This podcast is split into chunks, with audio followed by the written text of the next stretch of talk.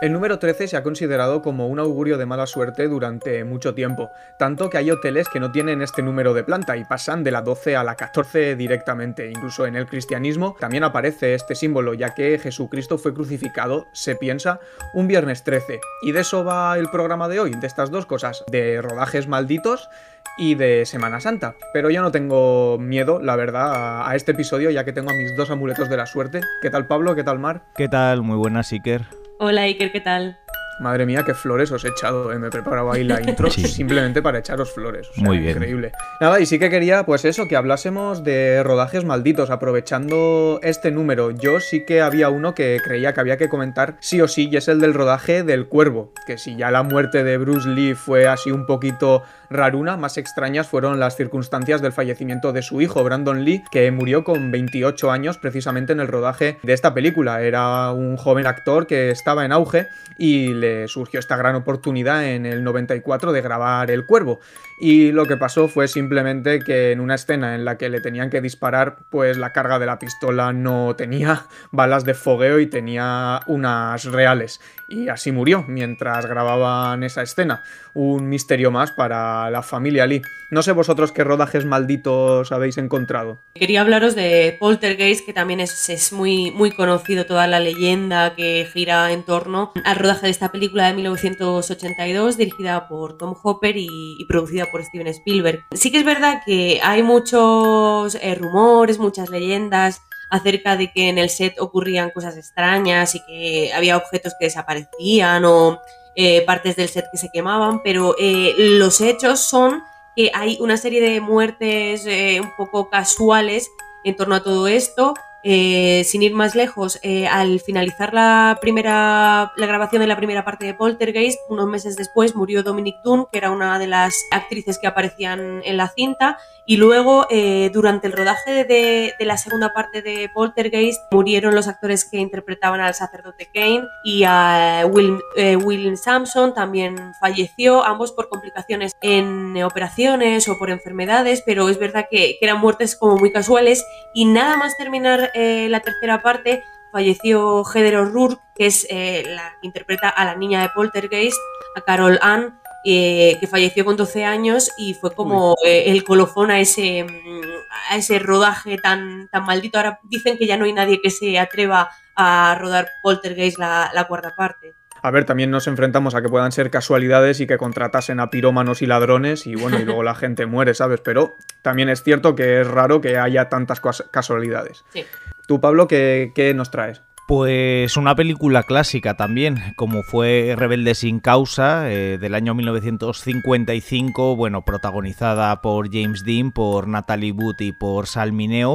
Bueno, más que suceder cosas extrañas durante el rodaje de la película, sucedieron eh, después. Recordemos que la película, entre otras, entre otras muchas cosas, pues eh, va de peleas, peleas callejeras, carreras de coches, peleas con navajas. Pues bueno, después de, de la película, James Dean protagonista, fallecía de un trágico eh, accidente de coche justamente después de, acabar el, rodaje de la película. Lo curioso fue que ese coche fue heredado a otra persona que después de arreglarlo en el primer viaje que hacía con ese coche también falleció un médico. Bueno, esto en cuanto a James D. Pero, por ejemplo, Salmineo fallecía con 37 años después de verse inmerso en una batalla de, de navajas, precisamente justamente lo que veíamos durante la película. Y por último, Natalie Wood siempre se ha dicho que es una de las muertes más misteriosas de, la historia de, Hollywood, eh, porque fallecía ahogada con 43 años tras caerse de su yate,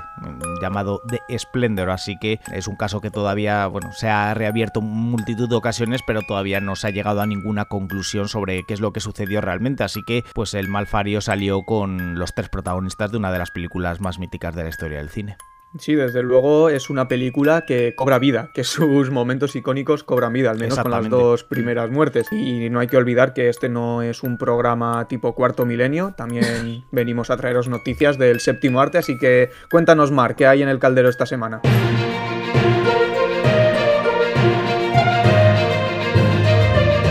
Pues empiezo contando, bueno, dando una buena noticia, creo, para los fans de Star Wars. Y es que Iwan McGregor y Hayden Christensen van a volver a meterse en la piel de Obi-Wan Kenobi de Anakin Skywalker en la serie que prepara Disney Plus, que se llama así precisamente, Obi-Wan Kenobi, y que eh, llega 16 años después de, la última aparición de estos dos, actores en, una de las películas de la saga de Star Wars, La venganza de, los Sith.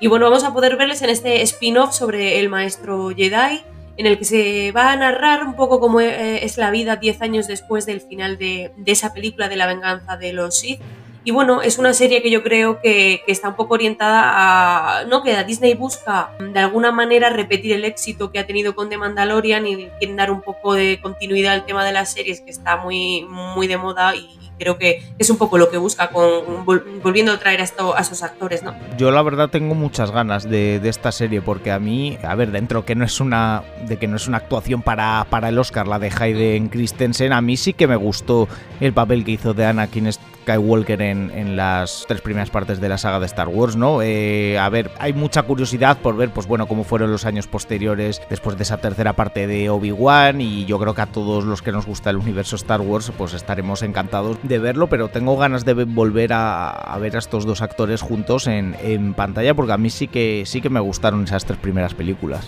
Y termino con una noticia que va a sentar muy mal a mucha gente porque sé que los Bridgerton, eh, bueno, sabéis que ha sido una serie que, de la que se ha hablado mucho, que ha tenido eh, muchísimo éxito y ha llegado esta semana una noticia que, bueno, que ha sido muy mal recibida, ¿no? y es que Regé Jean Page, el duque de Hastings, el actor que, le da vida, ha anunciado que no va a estar en la segunda temporada de la serie, aunque era de esperar, si, tenemos en cuenta que esta serie se basa en, unos libros y, en, la historia real, ¿no? Al final, eh, el duque de Hastings no tiene eh, el peso que, se podía esperar, pero sí que es verdad que, bueno, que la gente está muy decepcionada de que no vaya a estar el personaje en esta nueva entrega y está claro que lo vamos a seguir viendo a este actor durante mucho tiempo porque dicen que va a suceder a Daniel Craig como 007. Eh, suena también como posible sustituto de Black Panther, así que creo que va a seguir en primera plana, pero no como el Duque de Hastings va a seguir en el caldero, desde luego, tiene muchos proyectos y bueno, sí hay gente que ha estado decepcionada por esto, pero bueno, yo no he visto la primera temporada de los Bridgertons, así que tampoco me importa mucho, pero sí que es verdad que esta semana han salido dos noticias, concretamente dos trailers, que sí que me hacen mucha ilusión y uno de ellos es el de Space Jam 2, que ya hemos comentado en el podcast y ya tiene tráiler, y también ha salido el nuevo de la quinta temporada de Rick y Morty, que yo sí que es una serie que sigo y tengo muchas ganas de ver esta quinta temporada, pero he de decir que no he visto ninguno de los dos trailers, y aquí os lanzo la pregunta, porque yo creo que, ya desde hace unos años hacia aquí los trailers te cuentan la película completa y hay veces que los spoilers son desmedidos. ¿Soléis consumir absolutamente todos los trailers o sois reacios a veces? Yo últimamente cuando voy al cine intento llegar con la película, no digo empezada, pero prácticamente en el segundo antes de empezar por eso mismo, porque no me gustan los trailers, porque te desvelan la película, porque son muy largos, porque se hacen muy pesados y porque sobre todo lo que tú dices, eso te acaban desvelando la trama. Yo sí he visto el de Space Jam 2, eh, sinceramente eso dura dos, dos minutos y medio, casi tres, y te, es que te, cuenta la película. Es que de verdad que el tráiler te, has hecho bien en no verlo porque es que de verdad que te da poco lugar a la, imaginación y al final pues eso tampoco mola, ¿no? Al final te, quieres imaginar cómo va a ser la película, cómo van a ser los personajes. Bueno, un pequeño avance está bien como se hacía antes, pero es que ahora los trailers son resúmenes pequeños de, películas y eso es lo que no, no puede ser, claro.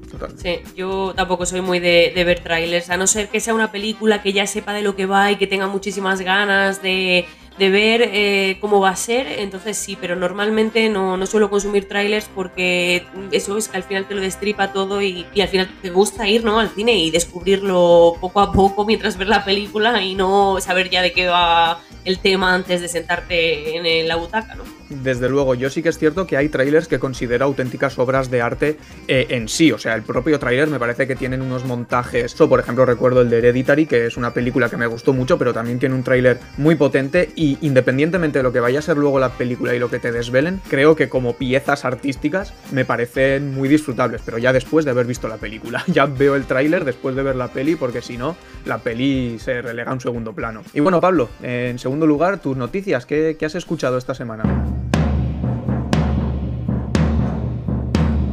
Una es que Netflix va a estrenar las dos secuelas de Puñales por la espalda con Ryan Johnson y precisamente hablábamos antes de, Daniel Craig. La plataforma ha pagado 450 millones de dólares para poder incorporar ambas eh, secuelas a su, a su catálogo. La verdad, la primera parte fue eh, estrenada en el año 2019, fue un éxito absolutamente total. Eh, de hecho, obtuvo una nominación al, a Oscar al al mejor guion original. Y bueno, viendo que, la película fue también de, recaudación, de crítica, pues se han lanzado a hacer segunda y tercera parte y va a poder estar en el, en el catálogo de Netflix. Así que una gran noticia para los que nos gustó la primera parte de esta Puñales por la espalda. Sí, una película muy disfrutable, sí, sí. Sí, a mí me gustó muchísimo, o sea que es una noticia buenísima. Y por último, por en segundo lugar, mejor dicho, es que el universo Wong Kar Wai va a llegar a filming nada, a partir de ya del el 5 de abril, en, un día, este lunes 5 de abril, el universo Wong Kar llega, llega a Netflix.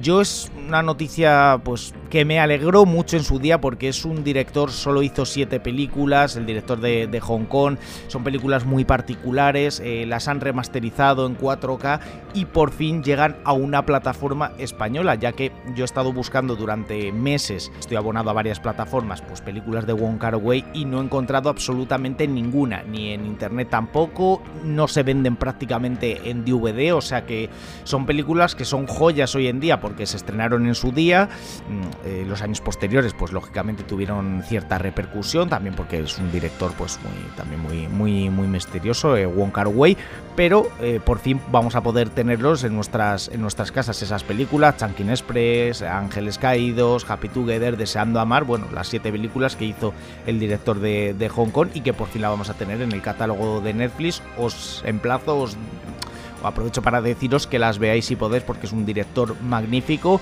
Yo creo que poco valorado en general o poco conocido y merece la pena ver sus, sus películas. Bueno, pues yo desde luego me animo a verlas y oye, ya las trataremos en algún programa especial que me parece muy interesante. Por supuesto.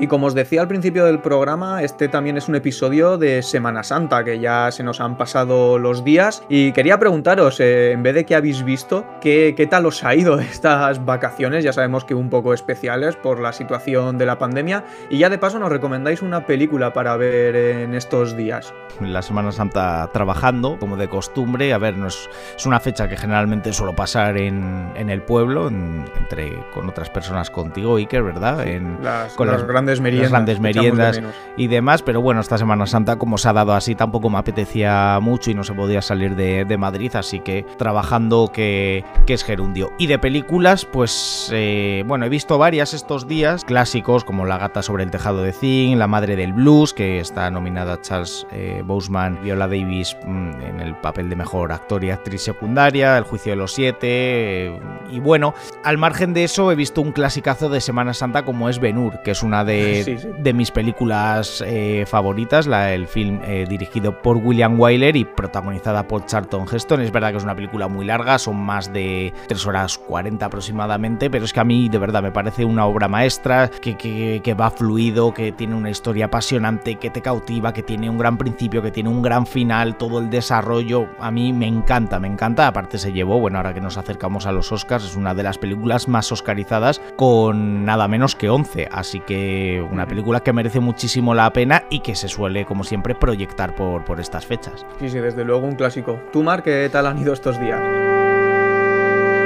Pues mira, descansando, es verdad que esta Semana Santa ha sido muy diferente, que normalmente la paso con la familia, pero bueno, estuve en el cine, estuve viendo Nomadland, que me gustó, me gustó muchísimo, me encantó Frances McDormand y bueno, yo no soy muy de películas de Semana Santa, pero si tengo que recomendar una de una temática así, un poco de, Semana Santa, eh, diría La vida de, Brian. Buenísimo. Eh, porque me parece súper divertida eh, la historia de los Monty Python. Y, bueno, yo creo que no hay poco que contar, ¿no? Brian nace en un pesebre en Belén el mismo día que Jesucristo y al final es un poco eh, reírse de los paralelismos que hay en la vida de estos dos personajes y es muy divertida y muy recomendable tanto Semana Santa como el resto del año. Una buena película, por mucho que tenga una temática de Semana Santa, siempre es recomendable el resto del año. Pues yo la verdad es que sí he intentado moverme un poco, pero al final por los alrededores, pues al final pueblos eh, que, a los que sí que me podía mover y al final pues he sacado un poquito a pasear el dron,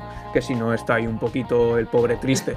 Y yo sí que quería, mm, tampoco es una recomendación, pero sí es una película que tiene temática de Semana Santa y me parece simpática. Tiene sus taras porque tiene secuencias que están copiadas exactamente de una película tan mítica y redonda como es Seven, pero bueno, yo creo que es simpática y para echarse unas risas y pasar un momento tenso está bien. Y la película es Resurrección, que es del año 99, y trata sobre un asesino que trata de reconstruir el cuerpo de Cristo antes del domingo de, resurrección, eh, cortando las partes de sus víctimas, es decir, les corta un brazo, luego le corta la cabeza y va intentando montar el cuerpo de Jesucristo antes del domingo. Yo la he visto y a mí me parece eh, una fotocopia de Seven, pero, sí, pero totalmente, o sea, me parece absolutamente infame.